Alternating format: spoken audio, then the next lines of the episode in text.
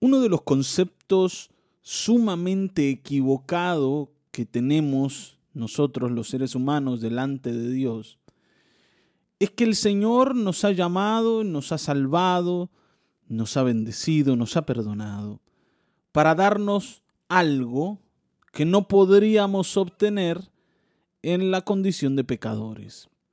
Darnos vida eterna, darnos eh, paz, darnos alegría, bendecirnos. Nosotros vemos a Dios como aquel que nos va a resolver el problema para que obtengamos eso que el pecado nos quitó. Que por otro lado, justamente era lo que buscábamos cuando terminamos pecando delante de Dios. Nosotros vivíamos con el Señor en una relación perfecta, en medio de una creación perfecta, y siendo los administradores de esa creación. Pero Satanás nos dijo que había más, que se podía obtener más, que podíamos ser como Dios y sabiendo que había algo más, quisimos obtenerlo también y terminamos pecando delante del Señor. Ahora, si hay alguien que conoce esta debilidad nuestra, es el mismo Satanás, que es quien nos hizo pecar en el Edén y quien le decía a Dios cuando miraba a Job que si esa persona lo adoraba era porque Dios lo había bendecido grandemente. Porque para Satanás nadie adora a Dios a menos que obtenga algo de él. Y en este punto de la reflexión es que me gustaría recalar, ¿sí? O, me gustaría establecerme para poder eh, compartir el devocional de hoy con vos. Vamos a leer el Salmo 88 en los versículos 10 al 18. Acompáñame la lectura. Dice, ¿acaso entre los muertos realizas maravillas? ¿Pueden los muertos levantarse a darte gracias? ¿Acaso en el sepulcro se habla de tu amor y de tu fidelidad en el abismo destructor? ¿Acaso en las tinieblas se conocen tus maravillas o tu justicia en la tierra del olvido? Yo, Señor, te ruego que me ayudes. Por la mañana busco tu presencia en oración. ¿Por qué me rechazas, Señor? ¿Por qué escondes de mí tu rostro? Yo he sufrido desde mi juventud.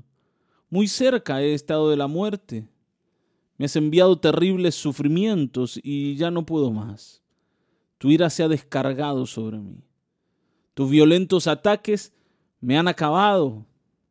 Todo el día me rodean como un océano y me han cercado por completo. Me has quitado amigos y seres queridos. Ahora solo tengo amistad con las tinieblas. Bueno, muy fuerte la lectura, porque aquí vemos lo que una persona, ¿no? el que escribe el Salmo, está sintiendo en medio de su dolor, de su angustia y de su sufrimiento, que aquí dice, ha comenzado en su juventud. O sea, son años de dolor para esta persona. Y, él, en medio de su aflicción, busca a Dios y, le pregunta, Señor, ¿cuál es el objetivo de que yo esté en esta condición? ¿Acaso los muertos te pueden alabar? ¿Acaso en esta condición en la que yo estoy, puedo exaltar tu fidelidad o tu amor? ¿O darte gracias? Señor, ayúdame, óyeme, Señor. Tiene que ver con lo que hablábamos ayer. Ahora, si nosotros tenemos la idea de que el hombre solo busca a Dios cuando obtiene algo de Él, ¿cómo es posible que este hombre siga buscando a Dios en medio de tanto sufrimiento? Hermanos, hay personas que no van a la iglesia, no van al culto, si el Señor no les responde la oración que hicieron la semana pasada? Si el Señor no les bendice como ellos esperan, le cortan los víveres a Dios. ¿Está bien? ¿Vos conoces a alguien así? O tal vez vos mismo alguna vez has hecho esto así. Bueno, el salmista aquí dice que a pesar de que lo único que tiene alrededor es sufrimiento. Incluso el último versículo es tremendo, porque dice, me has quitado amigos y seres queridos y ahora solo tengo amistad con las tinieblas. O sea, lo he perdido todo, pero acá estoy.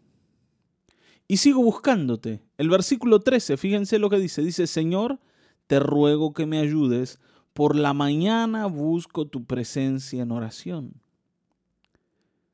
Y esto me hace acordar a Job, cuando después de haber sufrido un montón de calamidades para que Satanás pruebe su punto, que es que una persona no adora a Dios a menos que obtenga algo de él, aparece la mujer, aparece la mujer de Job para decirle, ¿por qué seguís buscando a Dios? Maldice a Dios y muérete. O sea, ¿por qué alguien sigue buscando al Señor cuando el Señor no le responde? Y aquí, y présteme atención por favor, aquí es donde se muestra la victoria del Señor sobre Satanás. Porque cuando yo llego a Cristo me doy cuenta de una cosa, que Él es más valioso que todo lo que me puede dar. Y aunque el Señor no me diera nada, yo me sabría una de las personas más bendecidas del mundo.